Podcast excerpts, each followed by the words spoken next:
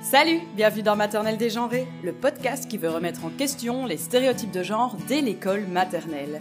Je suis Alison Allard et chaque mois, je pars à la rencontre de professionnels de l'éducation. Les invités du 29e épisode sont Aline Laurent Maillard et Suzanne Collin. Aline est journaliste et parent d'un enfant. Suzanne est directrice éditoriale adjointe et productrice chez Paradisio Media. Dans cet épisode, on parle du podcast Bienvenue bébé, que j'adore, et des différents sujets qui sont abordés dans les épisodes, plus précisément le langage et les jouets. Et puis bien sûr, on parle de jeux. Cet épisode a été enregistré fin juin. Vous, les auditorices, étiez invités à assister à l'interview. C'était vraiment un joli moment. On a passé une super soirée. Vous entendrez certainement qu'on a bien ri. J'espère que cet épisode vous plaira autant qu'à moi. Je vous souhaite une belle écoute. Bonjour Aline et Suzanne. Bonjour.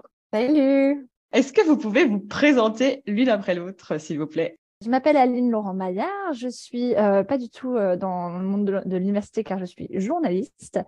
Et depuis ces dernières années, je fais surtout des livres et des podcasts qui traitent généralement de genre. Donc, j'ai traité de genre sous euh, plein de façons différentes. Et là, euh, depuis plus d'un an et demi, je travaille sur un podcast qui s'appelle euh, Bienvenue bébé, dont les neuf épisodes sont entièrement disponibles désormais sur les réseaux sociaux. Bienvenue bébé avec, euh, avec un point médian entre le U et le E, parce qu'on parle de genre.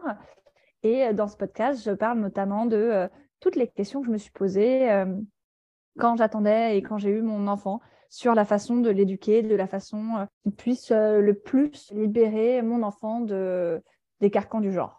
Et je l'ai fait avec ma comparse Suzanne. C'est moi, Suzanne Collin.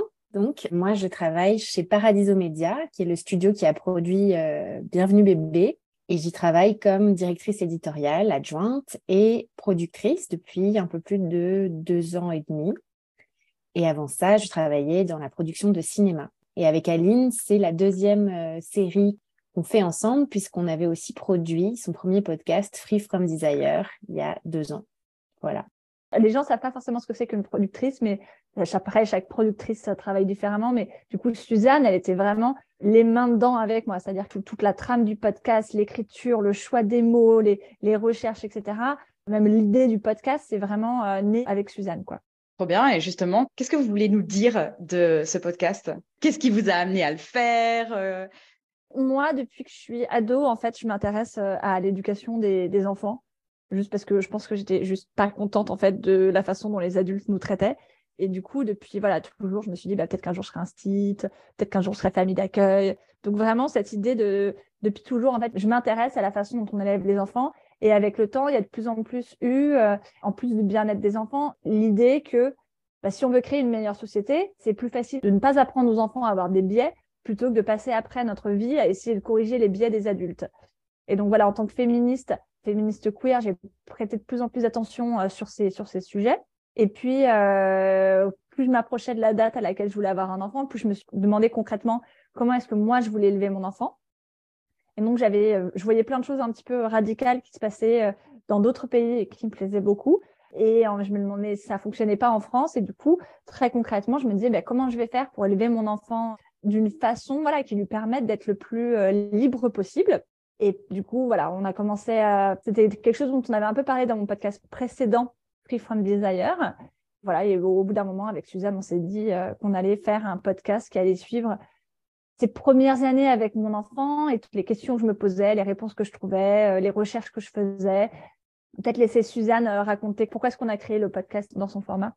Oui, oui, ben, enfin, tu as déjà euh, bien expliqué, mais euh, c'est vrai qu'on abordait déjà, en fait, on commençait à aborder euh, ce sujet de l'apprentissage du genre à la toute fin de ce premier podcast, donc qui racontait la découverte de ton asexualité, Aline, et surtout ton parcours un peu d'acceptation, et comment cette acceptation venait remettre en question plein d'idées reçues sur ce que c'est que l'amour, ce que c'est que l'intimité, ce que c'est que le couple, ce que c'est que la famille et c'était un parcours d'acceptation qui t'a forcé aussi à, redéfinir un peu tout ce que ces notions voulaient dire pour toi. Et donc, effectivement, dans ce dernier épisode, on a abordé la, question de l'apprentissage du genre euh, et de l'éducation de ton futur enfant. Et en fait, c'est vrai qu'il y a eu un autre épisode qui nous a un petit peu euh, fait nous dire euh, que c'était un sujet quand même assez assez sensible et en même temps euh, qui avait vraiment euh, quelque chose à faire, c'est que Aline est passée euh, dans le podcast Bliss quelques mois après la sortie de Free From Desire. Et son passage dans Bliss a déclenché des réactions très, très, très vives. Plus vives de l'histoire de Bliss, quoi. C'était juste absolument incroyable. Je pensais pas du tout qu'on allait avoir fait le podcast qui allait faire réagir, enfin, le, l'épisode qui allait le faire réagir le plus de monde en positif comme en négatif. Ouais, c'est vrai que ça a déclenché beaucoup, beaucoup de débats, on va dire ça comme ça, ouais. Et on s'est dit, bon, bah, il y a, y a clairement un sujet et euh, il faut qu'on s'en empare. Et notre ambition, c'était de réussir à faire quelque chose qui soit euh, à la fois euh, documenté, précis, enfin ambitieux et exigeant en termes d'enquête et en même temps très accessible. L'idée, c'était que ça puisse être un outil qu'on envoie à nos familles, à nos belles-mères, à nos, à nos beaux-pères, à nos grands-parents, pour euh, voilà leur faire découvrir un peu ces idées-là et que euh, les gens ne se, se, sentent surtout pas euh, jugés ou enfin voilà que ce soit très très ouvert. On s'est dit que ce qui serait chouette, c'est de suivre Aline euh, dans les premières années de vie euh, de son enfant, mais aussi de donner la parole à d'autres parents, en fait, d'autres familles différentes, même si on prétend pas pouvoir donner un regard. Euh, enfin voilà, c'est pas représentatif, mais enfin l'idée c'était d'entendre d'autres voix, d'autres parents avec des enfants aussi peut-être plus âgés déjà, donc avec un peu plus d'expérience, et de donner bien sûr la parole à des experts, à des sociologues, à des psychologues, à des, des chercheurs en économie, etc., etc. Donc voilà, ça a donné cette série hybride, qui est un mélange d'enquête et de récits euh, personnels. Merci, moi j'adore. D'ailleurs, euh, j'étais euh, super triste d'écouter le dernier épisode. Avant qu'on vienne au sujet que vous abordez dans le podcast, est-ce que vous voulez bien nous parler du podcast Le Journal?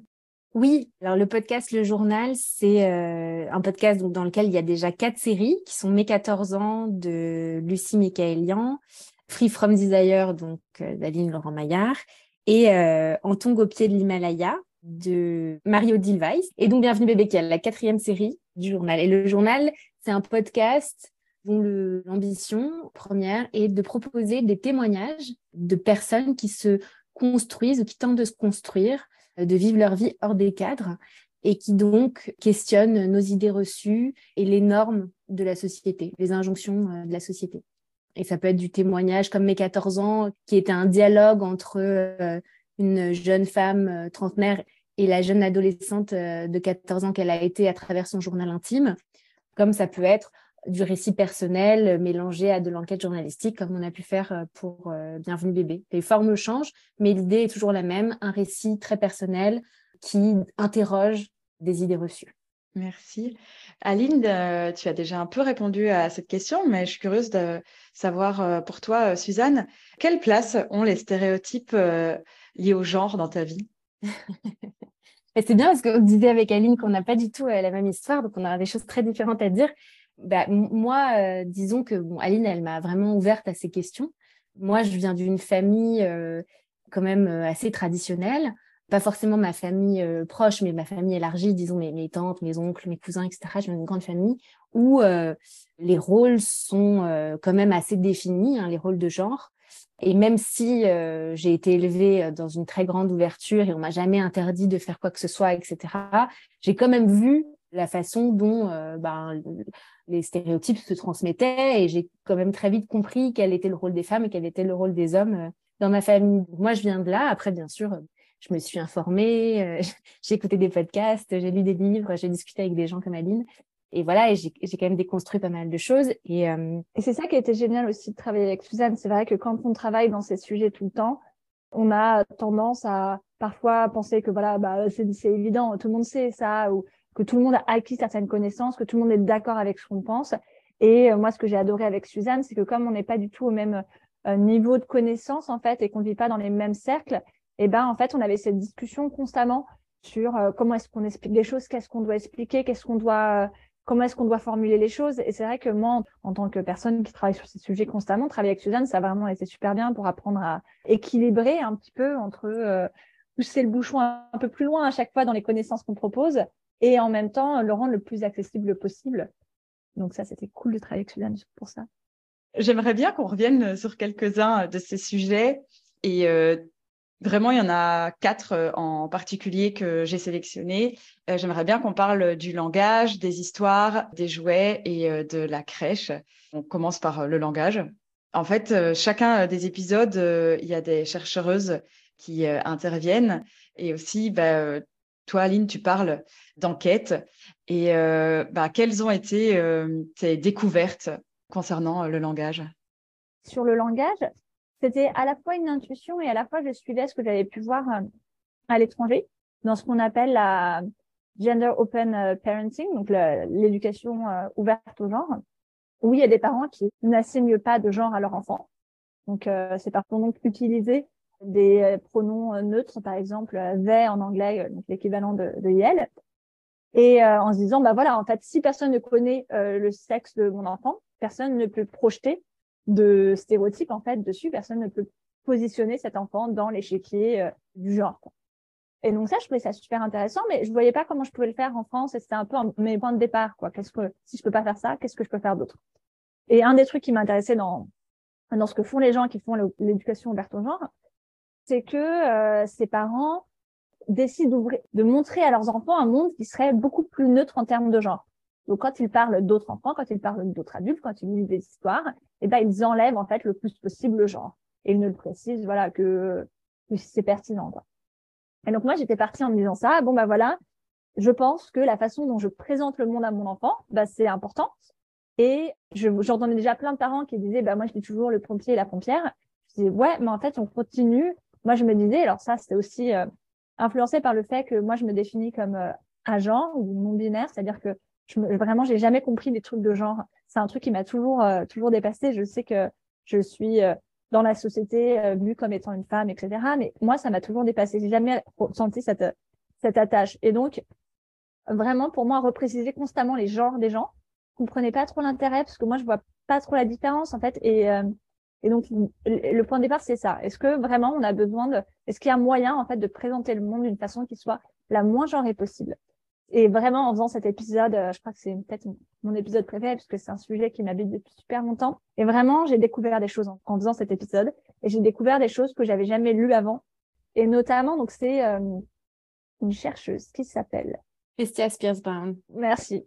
Donc, une chercheuse qui a publié un bouquin il y a 20 ans. Donc, avant même que le terme euh, les, le they neutre euh, voilà, réapparaissent dans la langue, soit de nouveau utilisé, et qu'elle avait fait un bouquin, donc elle c'est une chercheuse et elle avait du coup compilé tout plein d'études et elle avait en fait montré que moins on genre la société, moins les enfants s'intéressent au genre.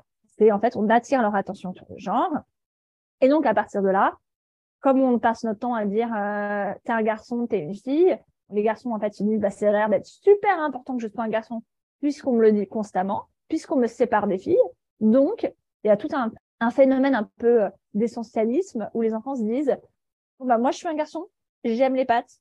Comme tout ce qui me tout, tout, tout, tout est concerné par mon genre. Si moi j'aime les pattes, tous les garçons aiment les pattes, puisque tous les garçons, voilà, on est, on est le même groupe, et donc toutes les filles détestent les pattes. Et c'est pour ça que parfois on est toujours épaté quand les enfants ont 3-4 ans, tout ça des, des trucs, mais énormes. On se dit, mais pourquoi tu as déclaré que les garçons euh, n'aimaient pas euh, je sais pas, euh, le jus d'orange? Vraiment, parfois, ils sortent des trucs, on est là, genre, mais ça n'a aucun sens. Et en fait, c'est pour ça. C'est parce qu'on leur a tellement, on les a tellement concentrés sur le genre qu'ils commencent à voir le genre partout. Et donc là, elle, elle avait fait des tests, en fait, dans des écoles primaires, je crois. Et en fait, ils avaient fait des tests, ils avaient fait des classes euh, où tout était genré. On disait bonjour les filles et les garçons, où il y avait des pupitres de couleur, etc. Et des classes où il y avait euh, rien qui était genré. On disait bonjour les enfants, euh, pupitre de la même couleur pour tout le monde. Et au bout de six semaines, eh ben, il y avait des différences qui étaient flagrantes. C'est-à-dire que les enfants qui étaient dans la première classe eh ben, avaient des gros stéréotypes et pensaient que leur groupe était supérieur à l'autre groupe. Et dans les autres classes, il y avait beaucoup moins de stéréotypes. Puis après, ils ont fait pareil en inversant. Plutôt que de, séparer en fonction du, du genre, garçon-fille, ils ont séparé en fonction des t-shirts. Donc, ils ont dit, il y a un groupe, c'est t-shirt rouge et l'autre, c'est t-shirt bleu. Et là, on avait la même chose. À la fin des six semaines, les t-shirts bleus pensaient qu'ils étaient supérieurs au groupe t-shirt rouge quand c'était quelque chose qui avait été mis en avant. Et ceux pour lesquels il y avait des t-shirts différents, mais c'était pas pointé du doigt, c'était pas remarqué, il y avait pas de stéréotype ou à peine. Et donc ça, c'est vraiment quelque chose qui m'a qui m'a beaucoup euh, beaucoup secoué en fait dans, dans dans dans ma vision de savoir que voilà, il y a un vrai il y a une vraie nécessité de dégenrer la société. Alors, dans cet épisode, on s'est intéressé à la langue, mais bien évidemment, on peut tirer ça, et c'est aussi ce qu'elle fait dans son livre sur, et ça, tu l'as déjà dit plein de fois, je crois, dans ton podcast, les toilettes, l'organisation de l'espace, les jeux qui sont mis à disposition. Après, j'ai exploré un petit peu comment, moi, quelles avaient été mes intuitions, en fait, les choses que j'avais mis un peu en place à partir de là, et ce qu'avaient fait d'autres parents, et par exemple, des choses comme bah, dire les parents, les enfants, ce qui donne des phrases auxquelles on n'a pas du tout l'habitude. Et je trouvais que c'était très intéressant, en fait, quand moi, j'ai utilisé dans ma vie tous les jours, de réaliser qu'on n'avait pas l'habitude de dire des choses simples que, ah oui, ça, c'est un vélo de grand enfant. Et en fait, je réalisais que ça me sonnait bizarre au début parce que, bah, on dit toujours de grandes filles ou de grands garçons. Et c'est juste dingue parce que c'est le même vélo, quoi. Et donc, il y avait plein de découvertes comme ça où vraiment ça a été euh, dans la pratique, moi, d'essayer de parler différemment à Jo et de réaliser que bah, souvent, j'ai l'air bête. Ou même quand on a des enfants euh, et que si nos amis ont des enfants euh, que des filles ou que des garçons, ben, on va dire euh, comment vont les filles? Et en fait, quand on dit comment vont les enfants, ça fait bizarre, ça c'est pratiquement gênant, comme si on disait on n'était pas assez intime en fait, comme si on parlait d'un groupe générique. Et donc toutes ces réflexions, ça m'a vraiment euh, vraiment accompagnée et et voilà, j'espère que ça a aussi marqué les, autres personnes. Suzanne, tu veux rebondir ou ajouter quelque chose?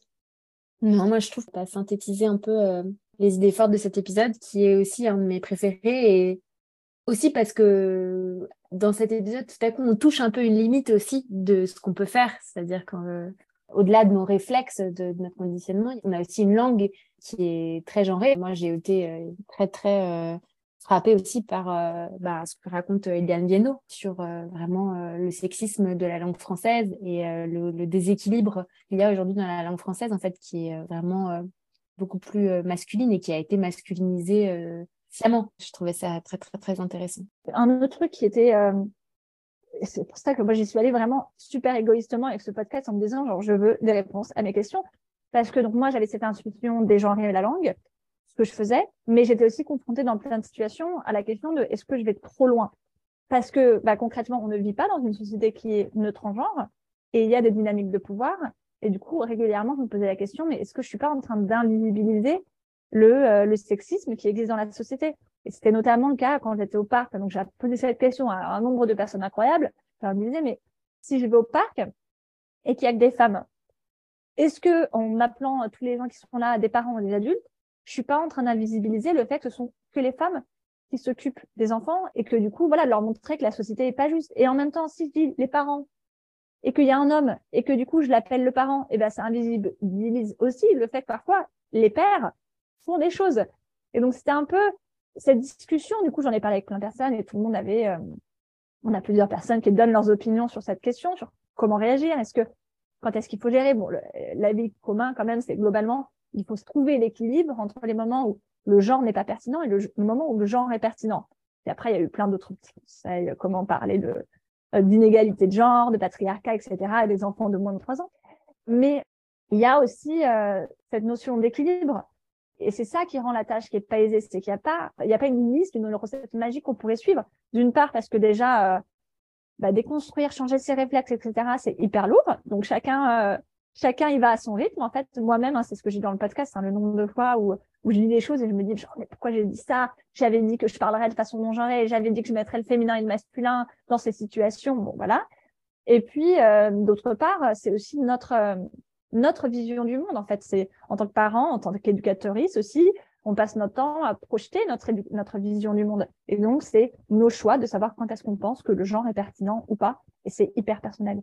L'astuce entre guillemets que j'y vois le petit chemin à prendre de côté, bah, ce serait de questionner les histoires qu'on propose euh, aux enfants. Je me suis dit que c'était peut-être un peu euh, une, euh, ouais, une piste à, explorer dans, dans cette manière d'aborder le langage. Ouais.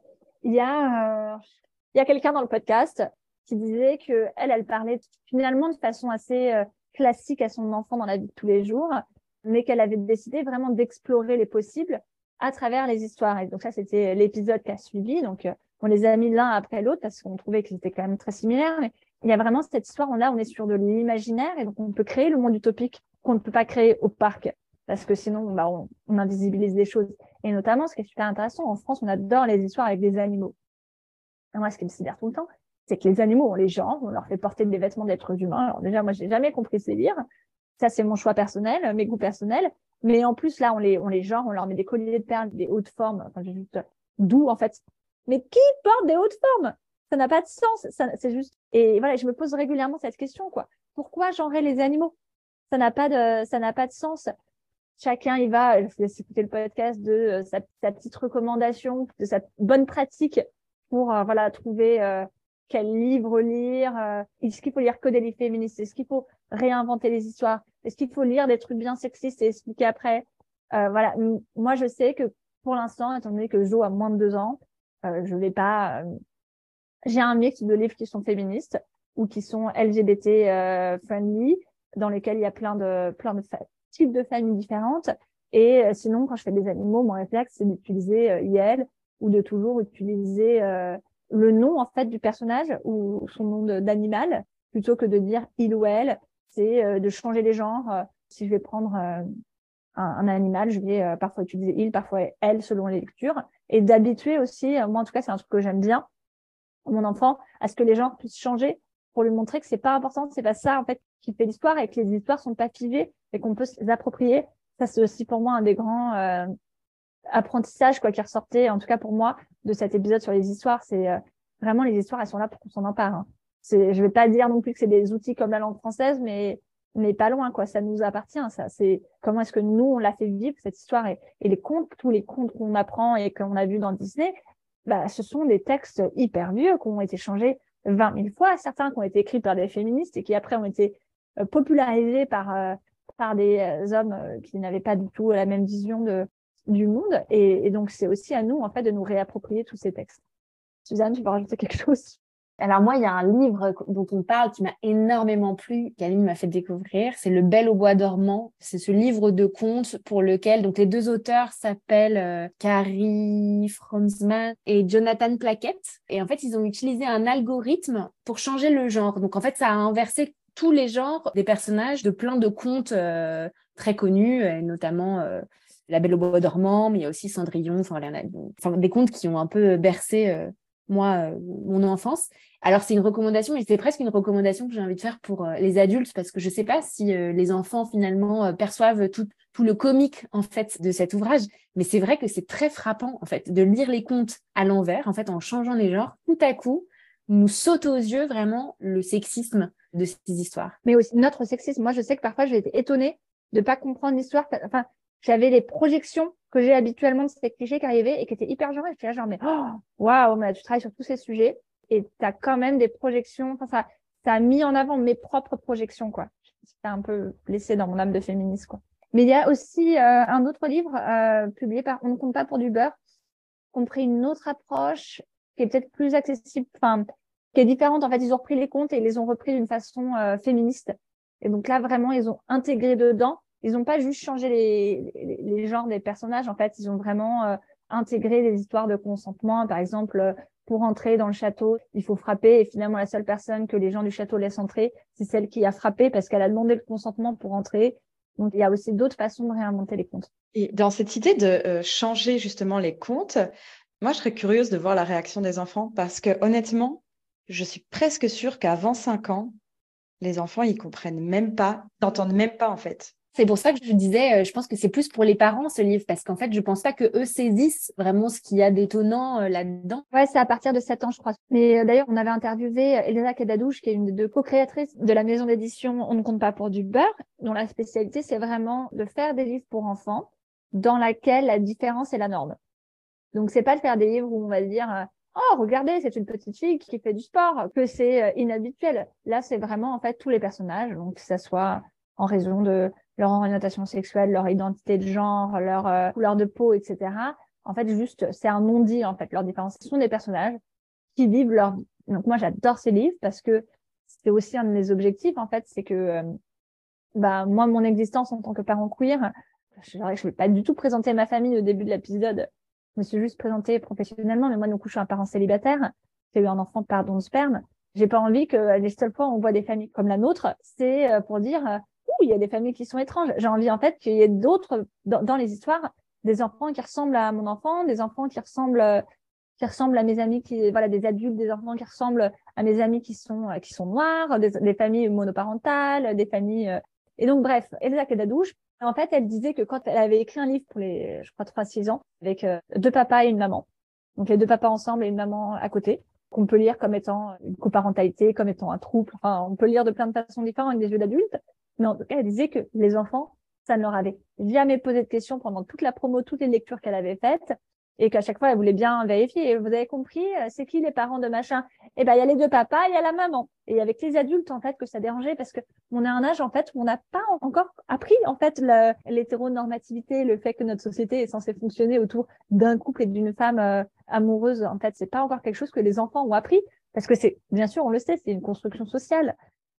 Donc, c'est justement à ces âges-là où on peut montrer toute la diversité de la société que, étrangement, euh, on a une société qui est beaucoup plus diverse que ce qu'on voit dans nos livres. Tout à fait. Et, de toute façon, moi, c'est ça que j'adore dans ce genre de livre, c'est pouvoir euh, montrer d'autres choses et voir que les enfants, en fait, sont, euh, sont complètement, trouvent ça fluide, enfin, normal. Et alors, j'aimerais qu'on aborde, sauf si vous voulez ajouter quelque chose encore en ce qui concerne les histoires et les livres. Bah, juste, c'est la continuation de ce qu'on a dit tout à l'heure aussi, mais je sais que j'ai un livre pour Jo que j'adore et que Jo commence à adorer, donc je suis très contente, dans lequel il y a plein de petites vignettes. C'est genre aimer, c'est euh, se réveiller tôt, euh, aimer, c'est euh, je sais pas, se laver, euh, prendre un bain après la journée. Bon, c'est un livre en anglais, donc traduit quoi. Et en fait, il y a plein de types d'adultes différents avec ses enfants, et on sait jamais trop quel est leur leur lien familial avec ses enfants. Et en fait, je passe mon temps à me dire, est-ce que je dois préciser, oh, regarde, ça a l'air d'être de papa.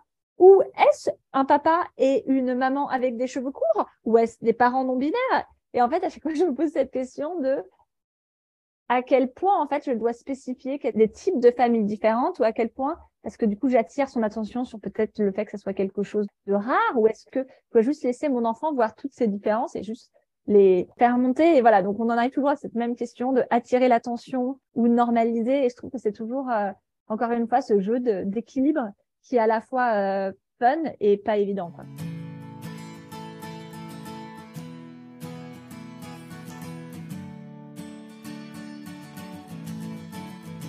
J'aimerais bien qu'on revienne sur euh, l'intérêt de questionner le choix euh, des jouets avec les enfants au regard des stéréotypes de genre.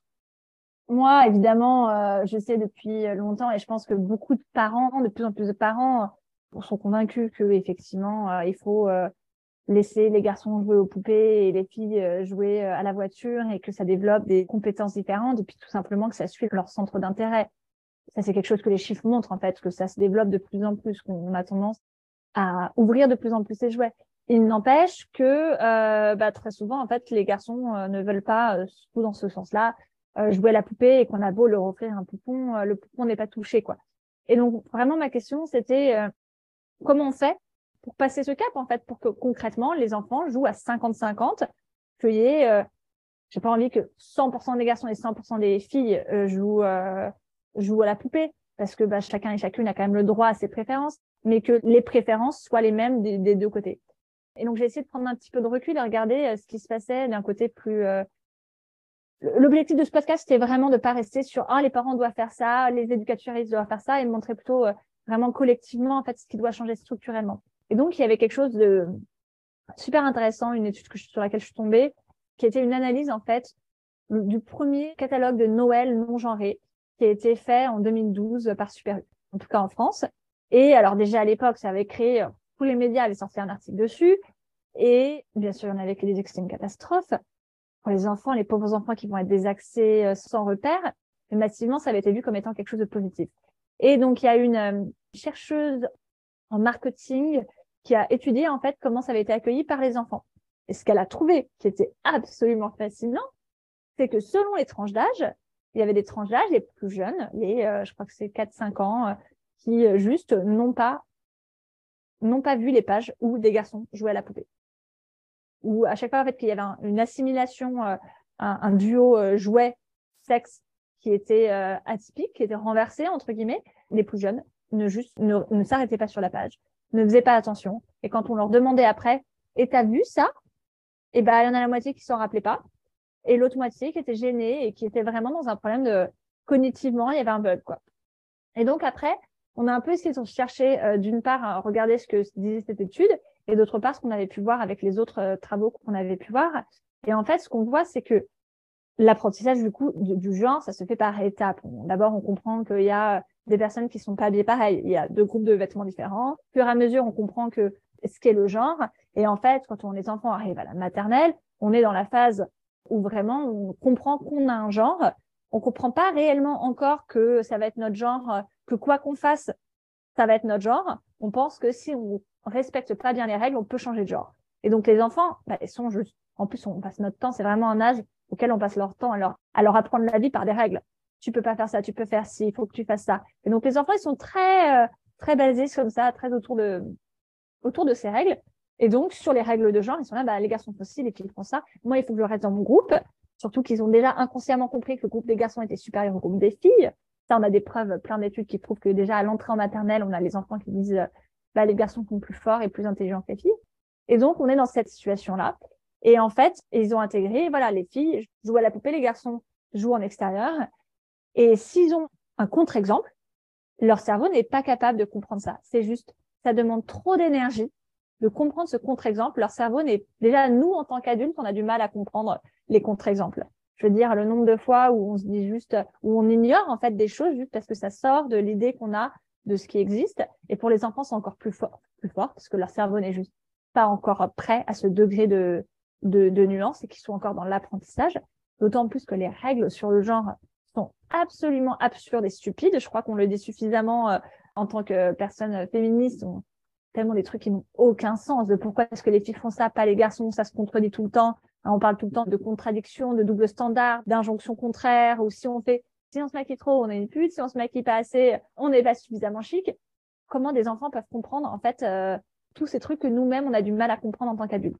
Donc tout ça pour dire que du coup pour les enfants ces contre-exemples c'est juste trop compliqué. Ça leur passe par-dessus la tête. Et donc à partir de là, euh, on a essayé de regarder un peu euh, les façons en fait dont les, euh, enfants pouvaient intégrer la diversité de jeux dans leur pratique. Et on a vu bah, ce qui fonctionnait, c'était les pages qui ressemblaient à la réalité de la vie de tous les jours. Quand est-ce que des garçons jouent aux poupées, principalement? Quand les garçons jouent avec leur petite sœur, avec s'il y a un groupe d'amis de leurs parents et qu'il y a une seule fille, ben, ils vont jouer avec euh, un seul enfant et c'est une fille, ils vont jouer avec l'autre enfant. Toutes les situations où les enfants n'ont pas d'autre choix pour jouer que de jouer avec un enfant du sexe opposé. Et donc ça, faire des pages où on voit les enfants qui jouent en fait euh, en groupe mixte, c'est hyper important. Jouer en fait en, en groupe mixte, c'est vraiment révolutionnaire. C'est peut-être un des trucs les plus importants parce que c'est les moments où les enfants du coup vont jouer ensemble et vont échanger ensemble et vont arrêter de se concentrer sur cette question du genre, mais plutôt créer en fait ensemble euh, quelque chose. Et donc ça, c'était euh, hyper important. On a vu aussi la façon dont on présente les jeux. C'est hyper, je, crois qu'on l'a pas mis dans le podcast, mais il y a des magazines, les plus bobos, qui vont juste enlever les enfants des pages. Il y a juste un fond blanc. Je, te vois qui rigole, Alison. Et oui, c'est vrai, c'est la réalité aussi. On en a beaucoup parlé hein, de cette question de qui en fait se pose la question des jouets, les parents réagissent pas pareil, ont pas du tout le même rapport à l'achat des jeux. Il y en a qui préfèrent euh, avoir euh, faire plaisir à l'enfant et prendre le jouet que l'enfant choisit dans la boutique. D'autres qui préfèrent, euh, qui disent bah non, je, je dois montrer l'exemple à mon enfant, le pousser vers des jouets non genrés. Donc on voit que c'est quand même très ancré aussi dans les milieux socio-économiques. Mais donc voilà, donc dans les les boutiques qui vendent les jouets les plus chers, tout en bois, etc. Il y a des catalogues où il n'y a pas d'enfant en fait, il y a juste un fond blanc et c'est les jouets qui sont mis en avant. Et comme ça, les enfants, en fouillant le catalogue, vont pas se dire c'est un jouet de fille, c'est un jouet de garçon, parce qu'il n'y a pas d'élément qui permet de rattacher un groupe. Donc il y a euh, pas mal de, possibilités en fait d'attirer les enfants, de, de les jouets. Mais il faut euh, faire ça avec finesse, il faut se mettre à la place des enfants et de leur cerveau qui n'est pas du tout au même niveau. Et parfois, c'est hyper contre-intuitif. Et ça, j'ai trouvé ça absolument fascinant. Ouais, c'est ça. Et moi, je me suis déjà retrouvée pas mal face à des parents qui me disaient, mais je, il ou elle aime vraiment jouer à ces jeux. Et, je peux, enfin, personne peut obliger un enfant à, jouer à des jouets. Enfin, en fait, si on pourrait, mais. Euh, mais tu vois, il y a un truc, par exemple, euh, sur les. Euh, moi, mon enfant adore les moyens de locomotion, tous les moyens de locomotion. Après, ça me semble assez logique parce que bon, déjà, la voiture de sa grand-mère est, est, vraiment très agréable et je comprends que Jo adore passer du temps dans cette voiture. Mais en plus, moi, j'ai mis Jo sur mon vélo à un an. À partir de un an, j'ai essayé, mais bon, ça n'a pas pris tout de suite de mettre Jo sur la trottinette. Donc, c'est logique que Jo, en fait, aime les moyens de locomotion. Et bah, j'ai constamment des, réflexions. Euh, comme je ne vais pas vous dire le sexe de Jo, euh, vous pouvez imaginer que soit il y en a qui me disent ah bah ça c'est typiquement de son sexe, ah bah c'est bien, tu vois genre ah bah ça c'est vraiment euh, vraiment pas de son sexe. Et en fait, ce qui est intéressant, c'est que j'ai l'impression qu'autour de moi, les gens passent leur temps à analyser avec leurs yeux les activités que fait Jo en disant ah bah ah bah ça c'est bien, ça c'est pas de son sexe. Ah bah ça c'est vraiment de son sexe, t'as un peu échoué. Et en fait, moi je vois pas ça du tout comme ça parce que si Jo aime les moyens de locomotion, c'est parce que moi et ma mère, qui sommes une personne, une femme non binaire et une femme, on aime ça en fait. Et donc du coup il y a un truc et en fait encore une fois on attire son attention que, que Jo devrait devrait agir d'une certaine façon quoi. Et ça c'est aussi on, on parle un peu dans le podcast de toutes les façons inconscientes qu'on a de d'influencer nos enfants sans nous en rendre compte. Nous, on se rend pas compte, on est là en train de parler en, tant qu'adulte, mais en fait, on en parle tout le temps. Maternelle dégenrée, on veut questionner les stéréotypes de genre dès l'école maternelle. L'idée, c'est vraiment de tenter de chercher, de se questionner euh, dans l'institution de, de l'école. Et je voulais euh, savoir, euh, d'après vous, quelle place elle a la question du genre dans le monde scolaire en ce moment? Elle n'en a pas. Aline, Aline tu connais sûrement mieux le sujet que moi, mais, euh, mais, mais, ce qu'il apparaît, c'est qu'elle n'en a pas vraiment, en fait. il y a la question de l'égalité euh, filles-garçons qui est traitée, mais je crois de façon très, en fait, euh, à la discrétion de, des professeurs dans des cadres très restreints. Mais, mais la question du genre, en tout cas dans les programmes scolaires, elle est inexistante. Oui, et puis on en parle un peu dans l'épisode sur, euh, effectivement, quand je, me suis intéressée à, aux formations qui étaient proposées au personnel de crèche. Je suis allée faire un reportage dans une crèche euh, à Blagnac, près de Toulouse. Et puis on en parle aussi dans le dernier épisode où on a un enfant trans qui habite à Brooklyn et la façon dont ça a été pris en charge, enfin la façon dont les adultes en fait depuis interagissent avec cet enfant qui est trans. Et on voit bien en fait que euh, bah il y a un monde d'écart quand le personnel est formé à ces questions, quand euh, c'est euh, un sujet qui est validé et qui est porté par, euh, dans ce cas, c'était la ville à New York, mais nous, ici, ça serait l'éducation nationale, on voit bien que ça fait toute la différence, en fait. On a vraiment, selon les, les établissements où on va, des grands écarts absolus parce qu'il n'y a pas de formation. Ça dépend des académies, ça dépend de... C'est complètement subjectif qui a la chance d'être formé, en fait. S'il y a une personne qui est formée dans une école, c'est un peu ce que j'avais vu dans cet épisode de la crèche, s'il y a une personne dans la crèche qui est formée, bah, c'est voué à l'échec parce que c'est juste déjà réaliser qu'on a des biais, c'est énorme. Donc déjà, il faut une formation rien que pour réaliser qu'on a des biais. Donc déjà, les autres personnes, elles sont persuadées qu'elles sont pas dans la crèche. Il y a une seule personne qui est formée. Toutes les autres personnes pensent qu'elles sont pas concernées. Après, il faut expliquer toutes les nuances parce que généralement, les gens disent ah mais c'est bon, je laisse les garçons prendre des robes de princesse pour se déguiser, donc ça va, je suis pas sexiste. Mais ça, en fait, c'est que le euh, c'est génial, d'accord, mais c'est que le, le haut du truc. Derrière, il y a comment on parle des vêtements euh, aux différents enfants qui viennent dans la crèche. Est-ce qu'on fait que des compliments aux filles sur leur tenue, ou est-ce qu'on en fait aux garçons, ou est-ce qu'on en fait à personne. Il y a la question du vocabulaire qu'on utilise, encore une fois. Hein. Est-ce qu'on dit les garçons, les filles, les copains et copines, ou est-ce qu'on dit les amis et les enfants?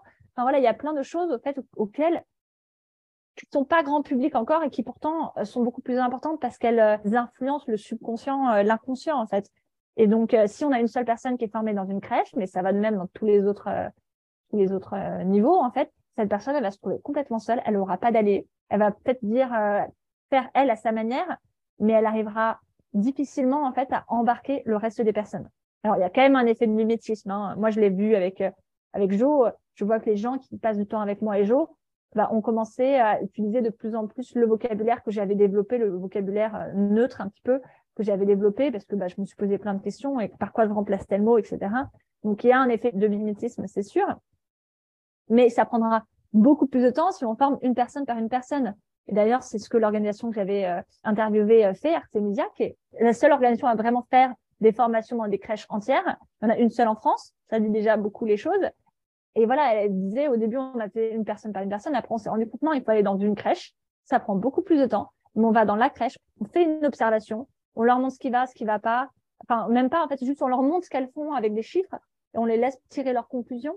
Et puis après, on leur propose avec elles, selon leur crèche, selon l'organisation de l'espace, selon les habitudes, comment est-ce qu'on pourrait faire évoluer les choses. Et voilà, et je trouve que cet exemple des crèches qui sont formées est hyper intéressant parce qu'il montre en fait qu'il faut être super ambitieux sur ces sujets. Quelle euh, place, euh, Aline, peut-être que tu y as déjà un peu répondu, mais euh, qu'est-ce que vous aimeriez? Qu'elle ait cette question du genre comme place dans l'éducation nationale maintenant? Bah, moi, je vais répéter un peu ce que j'ai dit. Hein, J'aimerais que tout le monde soit formé, c'est-à-dire que ça soit obligatoire dans toutes les formations initiales et qu'on fasse école par école. Voilà, je pense qu'il faut le faire vraiment école par école, des formations réelles in situ où il y a des gens qui viennent, qui regardent. Donc, encore une fois, tout ça, c'est pas que le genre. En fait, c'est mélangé. Et donc, repenser l'espace, repenser les toilettes, ça s'accompagne aussi de plein de changements qui sont nécessaires pour l'écologie, pour la propreté, pour le bien-être. Euh, voilà. Moi, je pense que, en gros, c'est ça, de mon point de vue de personne qui n'est pas dans l'éducation nationale. Donc, moi, je te rejoins, Aline, hein, sur bah, l'importance de la formation. Enfin, c'est le cœur du sujet, je pense. Ouais, et puis on a besoin de modèles, en fait. C'est aussi, euh, je pense que les profs, euh, il y a beaucoup de profs en fait qui réalisent pas. Bon, il y a des profs qui sont sexistes, donc ceux-là de toute façon on va pas les atteindre. Et les formations, on ne peut pas les atteindre non plus. Mais que d'autres profs à côté qui sont peut-être pas sexistes, mais pas forcément féministes, ou d'autres qui sont féministes et qui euh, osent pas ou qui n'ont pas forcément les, les outils en fait adaptés pour changer leur façon d'accompagner les enfants.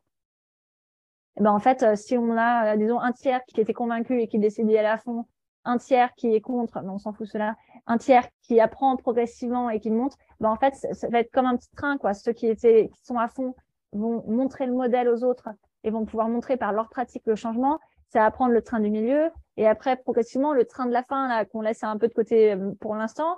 Bon, bah, peut-être qu'il y en aura une partie qui partira à la retraite d'ici qu'on arrive à eux, mais peut-être surtout que euh, ce sont des personnes qui progressivement bah, vont voir ce qui se passe et vont se dire, bon, en fait, euh, c'est pas con quand même leur truc. Et, voilà, on a besoin aussi d'avoir des, des, profs qui sont formés pour, euh, pour qu'il y en ait qui qu'on développe au fur et à mesure des bonnes pratiques et que ça soit contagieux, quoi. Oui, et euh, comme euh, moi, je suis persuadée qu'il y a plein de profs qui font déjà des choses incroyables, parfois même inconsciemment. D'ailleurs, là, j'en profite pour parler d'un livre aux maisons d'édition Libertalia, qui s'appelle Entrée en pédagogie féministe. Ça a l'air absolument incroyable. C'est de Audrey Chenu et Véronique Decker. Et en fait, euh, elles ont euh, plein de, pistes ultra concrètes à proposer. Et moi, je suis sûre, en fait, que ça, ce sont des personnes qui ont écrit un livre, mais qu'en en fait, partout, euh, il y a plein de personnes qui font. Mais c'est évident. Et d'ailleurs, moi, des trucs, je me doutais que j'étais pas la seule, le seul parent à ne pas vouloir assigner de genre à son enfant. En tout cas, ne pas genrer mon enfant le, plus possible. Et en fait, moi, je voyais, voyais aucun article dessus, je, je voyais pas de gens qui en parlaient. Et depuis, en DM, euh, sur les réseaux, j'ai plein de parents qui viennent me voir et qui me disent exactement ça. Bah, si j'avais pu, j'aurais pas genré mon enfant. Je lui ai choisi un prénom euh, non genré. Je lui ai choisi, euh, j'en parle avec des termes neutres, etc. Et tout ça, je veux dire, quand je vois ces messages, bah, ça confirme effectivement qu'il se passe plein de choses, mais que il n'y a pas, bien sûr, c'est encore rare, mais il n'y a pas de, a pas de porte-parole, il n'y a pas de réseau qui permet de mettre ça sur le devant de la scène. Et donc, les gens continuent. Et, moi, beaucoup des messages que j'ai reçus de parents, c'était ça, c'était genre merci. Euh, donc une partie merci pour les tuyaux euh, qui viennent euh, de la recherche ou des autres parents que j'ai interviewés, mais surtout merci de d'en parler parce que je me sentais seule et maintenant je me sens moins seule dans la façon dont j'éduque mes parents. Mes parents. Enfin oui, il faut généralement aussi éduquer ses parents, mais là je voulais surtout dire éduquer ses enfants. C'est exactement ça que les autrices écrivent au tout début du livre et j'ai adoré. Elles font un passage, un paragraphe où elles expliquent que en réalité, elles n'ont pas la prétention d'avoir des formules magiques, mais que en fait, euh, elles ont testé des trucs et que euh, elles ont jamais vu écrit ces choses-là, et que souvent, la plupart des femmes ne, sentent pas légitimes de parler et donc d'écrire des livres. Et elles disent, bah, en fait, nous, on va écrire un livre juste pour mettre sur papier des choses. On n'a pas euh, la, prétention de dire que c'est génial ou que c'est pas génial, mais en tout cas, on les met sur papier et on les montre. Et comme ça, on donne de la visibilité à ce qui existe. Mais il y a une question de légitimité et aussi une question de sécurité. Et ça, c'est quelque chose avec Suzanne qui nous a beaucoup habité quand on faisait ce podcast. C'était que, surtout après avoir vu l'épisode Bliss, comment je me suis fait harceler, des gens m'ont écrit qu'ils allaient m'enlever, qu'ils allaient appeler la DAS, quoi. Donc, euh, voilà, enfin, c'est quand même très violent d'être, euh, d'avoir un enfant, euh, un nouveau-né dans, dans, le bras et de savoir que des gens disent sur Internet que il faut m'enlever mon enfant, que je suis un mauvais parent, c'est très violent. Et j'ai eu, lorsqu'on a fait des appels à témoignages pour trouver les fameux enfants euh, qui ont un rapport au genre atypique, on a eu, je me suis trouvée retweetée par par tout ce qu'on fait de la chose faire. Et donc, on avait toujours, euh, voilà, on, on, avait ça à cœur de dire comment est-ce qu'on fait pour me protéger, pour protéger les gens qui interviennent, et, sans non plus céder en fait à la peur. Et en fait, ça c'est pas évident non plus parce que les femmes encore plus que les hommes en fait sont attaquées sur sur ces sujets, et on sait que les, les gens qui essayent de nous faire taire sont hyper, euh, sont pas très nombreux, mais sont très déterminés. Et donc, euh, jusqu'où on va, jusqu'où on se met en danger pour faire passer ces messages, c'est aussi une question. Quoi. Ouais, merci de soulever ce point que je fais l'autruche complètement euh, par rapport à ça. Après, peut-être que si on fait des livres universitaires, ça n'a pas le même impact que euh, quand on est euh, journaliste ou, ou autrice et qu'on a interviewé dans les médias. Mais c'est vrai que moi, c'est quelque chose auquel je suis confrontée régulièrement. Quoi. Suzanne, toi, tu veux faire un retour par rapport à ça?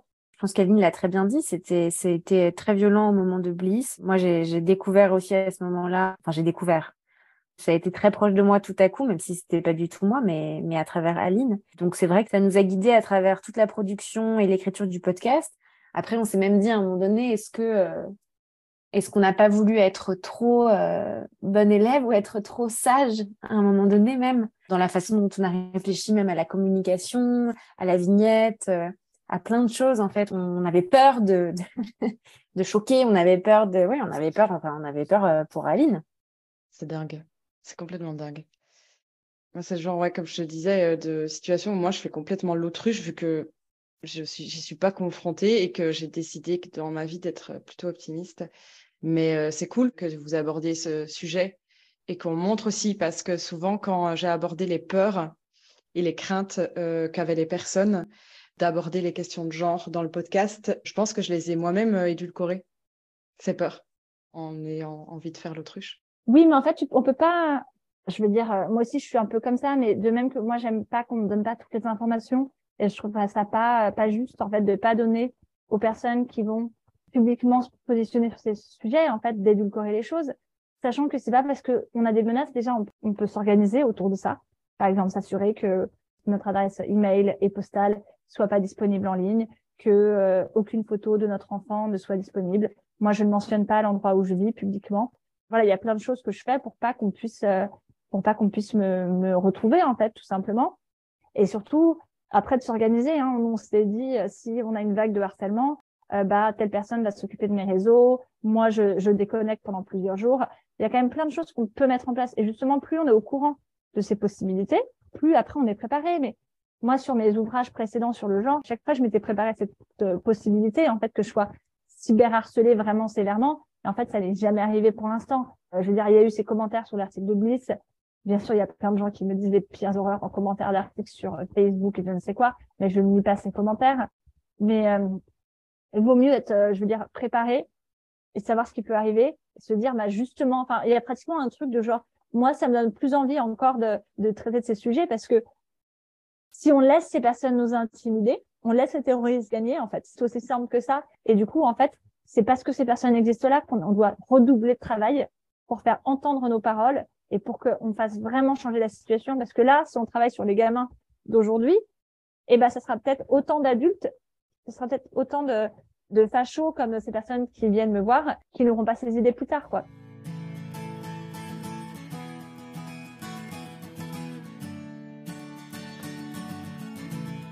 Pour finir, auriez-vous un ou des bons plans à donner aux personnes qui nous écoutent?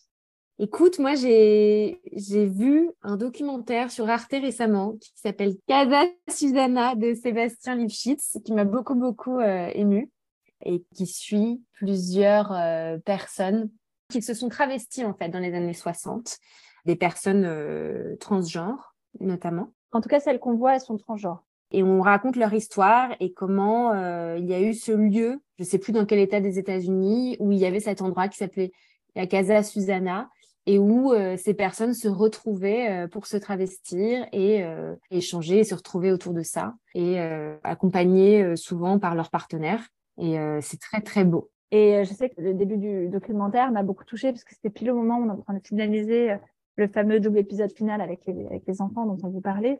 Et donc, en fait, tu as deux personnes trans qui racontent comment est-ce qu'elles vivaient leur genre et comment est-ce qu'en fait, elles étaient, c'était en fait, elles m'ont fait penser à ces enfants qu'on avait interviewés, sauf qu'elles, elles ont pas eu la, elles ont pas eu des parents qui leur ont permis à cette époque, en fait, d'explorer, enfin, pas d'explorer, d'exprimer cette partie d'elles, en fait. Et, euh, et, donc, voilà, je pensais à ces, à ces enfants qui, euh, que nous on interviewait et qui avaient cette possibilité et qui n'ont pas eu euh, bah, à se cacher pendant pendant des décennies, qui n'ont pas eu à devoir partir en vacances dans un chalet au milieu de la montagne pour pouvoir oser euh, porter une robe. Et donc c'est vrai que c'était très très émouvant de voir euh, que les enfants trans aujourd'hui, c'est les mêmes que les enfants trans il y a des années 50 en fait, ça n'a pas changé. Merci Aline, tu veux donner un autre bon plan? Je, je me doutais que Suzanne allait faire le même. C'est pour ça que j'ai laissé Suzanne passer en premier. Que tu vois, je suis vraiment très, euh, très gentleman. Tu vois, je suis là genre, euh, voilà. Non, j'ai pas, pas grand chose à. C'est moi aussi mon coup de cœur de ces dernières semaines. Ok, merci. Moi, j'avais envie de parler bah, du livre que j'ai déjà cité à la base. Et en fait, aujourd'hui, j'ai vu que les petits illustrés de l'intimité mettaient à disposition des écoles et des associations des planches anatomiques gratuitement. Et donc, je tiens à diffuser cette information un maximum. Il suffit d'aller sur leur site internet, d'ajouter les planches au panier, donc comme si on les achetait. Et ensuite, en fait, ça va être à 0 euros. Et de là, on reçoit un email et après, on peut imprimer ces planches en couleur qui sont très bien faites de manière gratuite pour les associations et les écoles. Donc euh, voilà mon bon plan euh, du jour. Merci pour euh, cette, euh, ce moment, pour cette interview. Merci à toi. Merci à toi. Euh, j'ai beaucoup écouté tes épisodes pendant toute la période de, construction de ce podcast. Donc c'est sympathique de passer de... C'est marrant de passer de, de l'autre côté, de pouvoir échanger avec toi. Merci. C'était le 29e épisode de Maternelle dégenrée, le podcast qui veut remettre en question les stéréotypes de genre dès l'école maternelle. Merci à Aline, Suzanne et les auditeuristes présents, présentes pour ce moment passé ensemble. Je vous invite vraiment à aller découvrir le podcast Bienvenue bébé de Paradiso Media.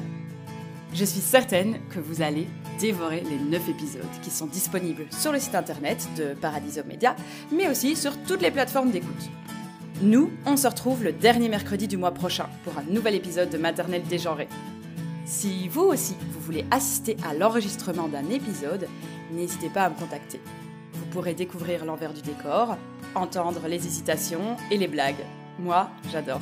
Maternelle dégenrée C'est aussi des ateliers à destination des enfants de maternelle, les ateliers COCOS, ainsi que des sensibilisations en direction des adultes. Toutes les informations se trouvent sur le site internet maternelledégenrée.fr. Pour suivre l'actualité de Maternelle Dégenrée, inscrivez-vous à la newsletter. Elle est envoyée chaque dernier lundi du mois. On y trouve les dates des ateliers, des anecdotes sur les épisodes de podcast et des bons plans. À bientôt!